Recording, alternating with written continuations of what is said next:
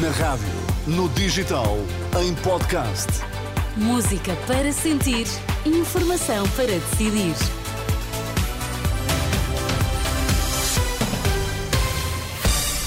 Notícias na Renascença. Para já, Miguel, quais são os títulos em destaque? O Presidente da República chumbou o diploma polémico conhecido como sendo das casas de banho mistas nas escolas. Na Madeira, Cristina Pedra vai assumir a presidência da Câmara do Funchal. O presidente do governo, Miguel Albuquerque, apresentou a demissão, mas no imediato mantém-se no cargo. Informação para decidir no T3 com Miguel Coelho.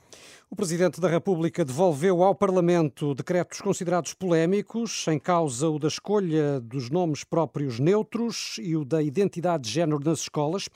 Numa nota através do site da Presidência, Marcelo Rebelo de Sousa defende que o diploma sobre o nome neutro não garante o respeito pelo princípio da liberdade das pessoas, já que prevê a mudança de nome sem que terceiros sejam informados.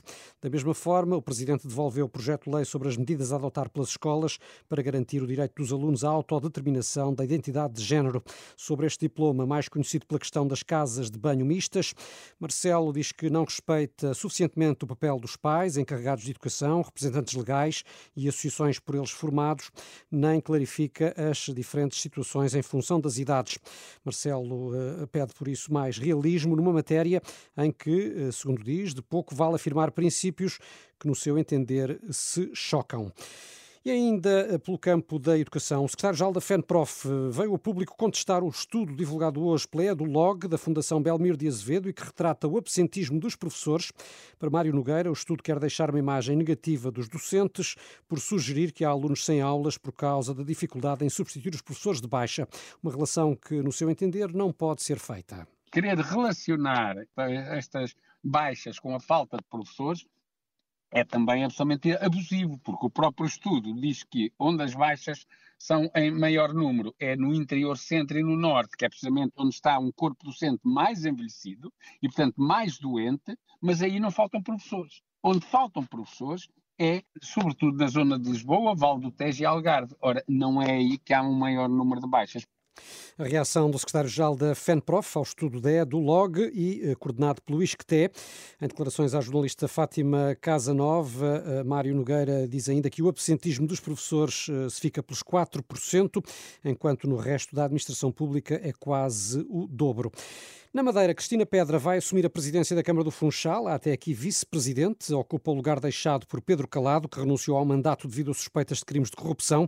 O anúncio foi feito esta tarde pela própria Cristina Pedra. Anuncio que assumirei a presidência da Câmara Municipal do Funchal. O Dr. Bruno Pereira será o vice-presidente. Os restantes vereadores manter-se-ão no executivo e em plenas funções. A doutora Ana Bracamonte que era o elemento que se segue na lista de aplicação, aceitou assumir o cargo de vereadora da Câmara Municipal do Funchal. Os seus pelouros já estão definidos, mas só irei anunciá-los na próxima quinta-feira Cristina Pedra, que vai então liderar a Câmara do Funchal eh, depois de o social-democrata Pedro Calado se ter admitido na sequência da operação da Polícia Judiciária. O agora ex-presidente da autarquia, eh, bem como dois empresários, estão detidos por suspeitas de crimes económicos, incluindo corrupção.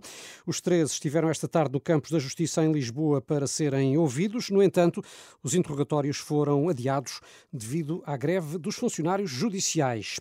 Visado também eh, nesta mesma operação da Judiciária o presidente presidente do Governo Regional da Madeira, Miguel Albuquerque, foi constituído arguído e apresentou hoje admissão ao representante da República na Madeira. Irineu Barreto aceitou, mas a admissão não tem efeitos imediatos. Aceitei a admissão do Sr. Presidente, mas ainda não demiti. Vamos ver os interesses da região e depois vamos tomar a decisão de acordo. Pode ser que seja ainda esta semana, pode ser que seja só depois do orçamento aprovado, se houver orçamento a aprovar. O que eu vos posso prometer é que quando houver um governo de gestão, eu iniciarei o processo da escutação dos partidos, tendo em vista a eventual nomeação de um governo ou não.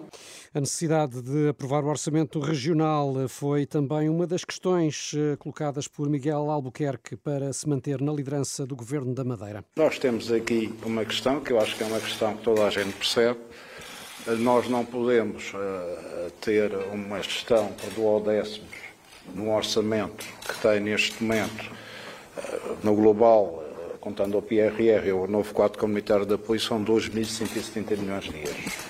Argumentos de Miguel Albuquerque. O mesmo entendimento tem Mónica Freitas, a deputada única do PAN na Assembleia Legislativa da Madeira e que garante uh, a maioria parlamentar. Defende que Albuquerque deve ficar até à aprovação do Orçamento Regional. Da nossa parte, se assim for o entendimento, uh, que se mantenha, porque sabemos que se cair antes o orçamento também cai e isso traz prejuízos para toda a região e, portanto, numa atitude responsável, continuamos a considerar que, acima de tudo, é importante garantir alguma estabilidade. O Orçamento Regional vai ser votado entre 6 e 9 de de fevereiro. O CDS, parceiro de coligação do PSD no governo regional, tem mantido o silêncio, marcou para daqui a uma hora uma conferência de imprensa. Já o PS voltou a defender eleições antecipadas. E em destaque esta tarde estão também as declarações à renascença do embaixador de Israel em Portugal. Ele condena, Miguel, os cartazes eh, antissemitas que foram exibidos na manifestação do passado sábado no Porto. Inaceitável é a expressão usada por Dor Shapira para qualificar a presença desses cartazes que surgiram na manifestação pelo direito à habitação. Numa das frases lia-se: Não queremos ser inquilinos de sionistas assassinos. O embaixador repudia o que diz serem palavras de ódio e racismo. Uh... Se eles sentem que devem protestar sobre o conflito entre Israel e a Palestina, então devem fazê-lo. Nós somos a favor da liberdade de expressão, mas eles estão a usar essas manifestações para espalhar ideias muito problemáticas que estão relacionadas com antissemitismo, racismo e ódio. Isto é inaceitável. São exatamente o que esses cartazes dizem: limpar o mundo de judeus e coisas desse género. Isto tem de ser uma linha vermelha na liberdade de expressão.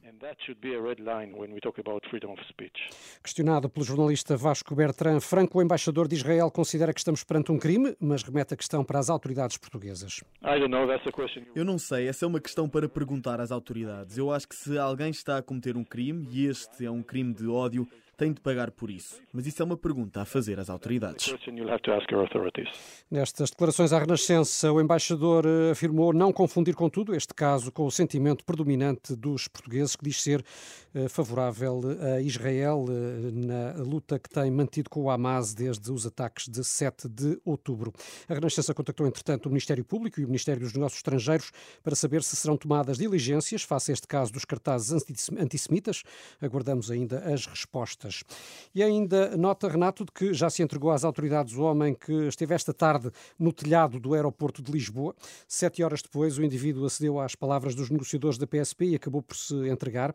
Segundo a SIC Notícias, este homem de cerca de 30 anos será um passageiro que ficou retido ao chegar a Lisboa. A situação não perturbou o movimento de aviões, eh, mas o acesso à zona das chegadas do aeroporto da capital esteve condicionada. Muito bem, as notícias da Renascença já sabe sempre para atualizar em rr.pt são agora 6 e 8, tempo e trânsito já a seguir.